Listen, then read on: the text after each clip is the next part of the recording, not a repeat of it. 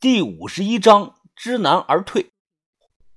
金刚门第一道是四合土或者是五合土，可能掺杂着有黄泥、米汁、动物血等，强度丝毫不弱于现在的钢筋混凝土。第一道和第二道之间有段一米五宽的狭窄空间，我们就挤在这里。根据探测，乾隆的十几道断龙石闸门之间啊，也有这种空间，不过。后者加入了小石子儿和那个铁水浇灌。有人预测过，说想在不损伤的前提下打开乾陵，要动用三十台挖掘机同时作业，一天不停，要连续的挖五年。于哥用铲子刮了刮二道门，只留下道白镜子。大头，你看这是不是青铜合金呀？这锈虽然表面上坑坑洼洼的，像蛤蟆皮，但我估计啊。这个东西很厚，这封死了，怎么怎么进去啊？于哥说道。把头把头灯啊开亮了一些，仔细的看过后，摇头说：“看来这道门自运下来那天呐，估计就没再想打开过。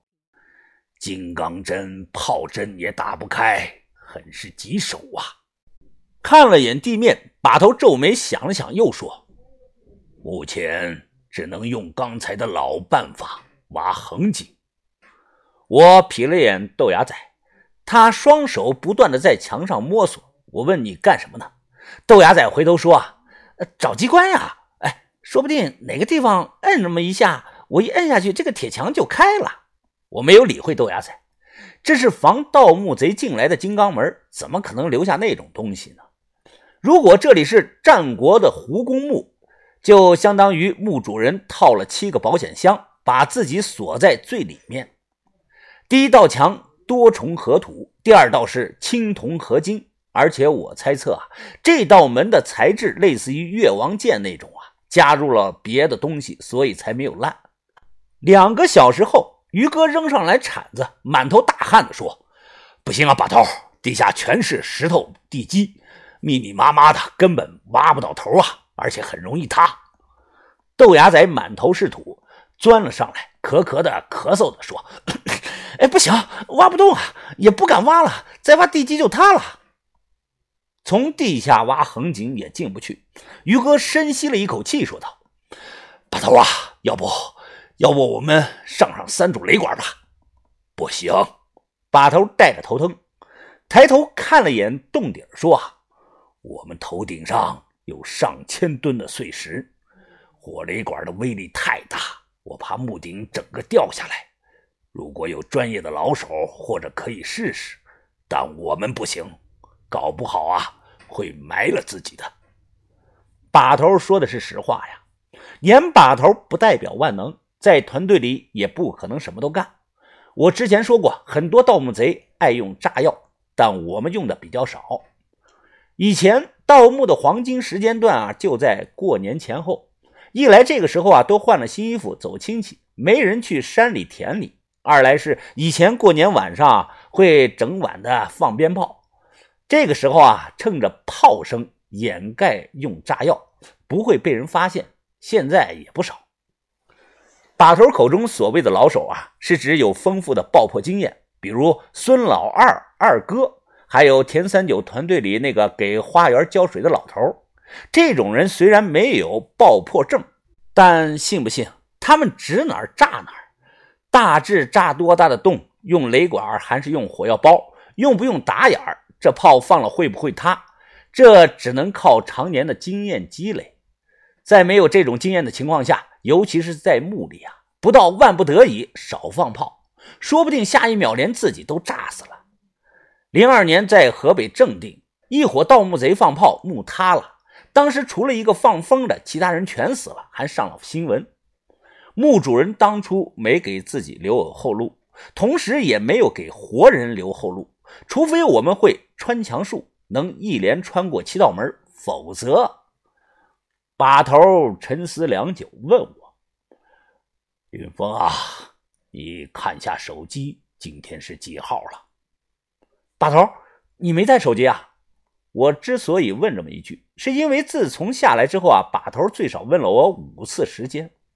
把头突然看向了阿春，有些意味深长地说：“我不能带，你赶快看一眼。”好，我看了眼日历，脸色有些不好看。现在上头是晚上八点半，从我们下来那天看啊，今晚过了十二点，就是第六天了。都六天了，把头当机立断，决定的说道。这第二道门就把我们拦死了，更别说可能后头还有。目前为止，我们没发现铭文，不管是不是胡公墓，在这座战国大墓中心地带的主墓室，一定藏着秘密。师弟马上要从医院回来，我们先离开。不行的话，找田三九借用一下他的炮功。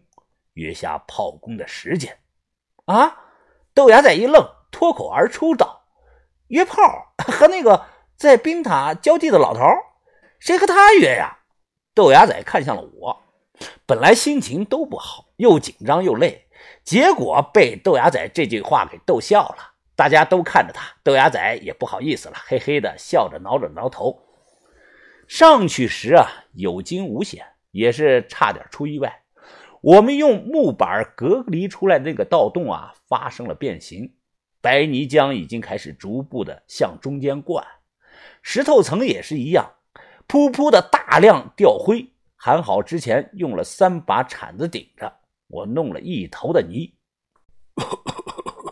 把头年纪大了，爬上去后啊，喘着气吩咐道：“豆豆芽呀，你去把绳子解开。”文斌，你贴反光牌，回去的路上都要贴。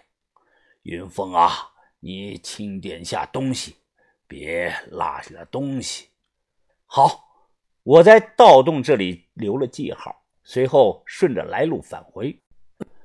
于哥每隔百十米都会在墙上找地方贴上一块反光的标牌，这种反光标牌在暗光环境下很明显。如果几天后我们再下来，能在一天内顺着这些反光牌直接找过来，把头爱用这一招，也确实好用。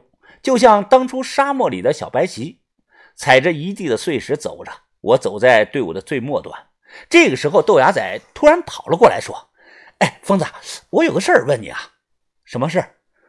豆芽仔眼睛滴溜溜一转，偷偷摸摸的从口袋里摸出来个东西。呃，这是我前几天在山洞里边捡到的，你看看能值几万啊？我一看，豆芽仔拿着枚铜钱，是光绪通宝。豆芽仔说这是那天我们移开铁桶后啊，他在铁桶下捡到的，就是那个脏桶。哎，怎么了？哎，值多少呀？啊，你留着吧，能换一栋别墅。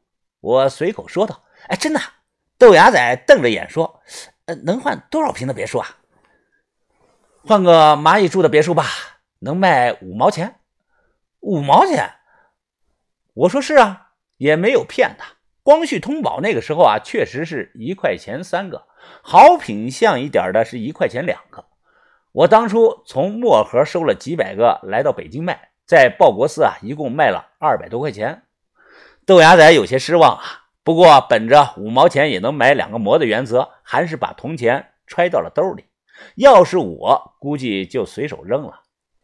洞里黑，光线不好，也是后来无意中才发现，这枚铜钱不简单。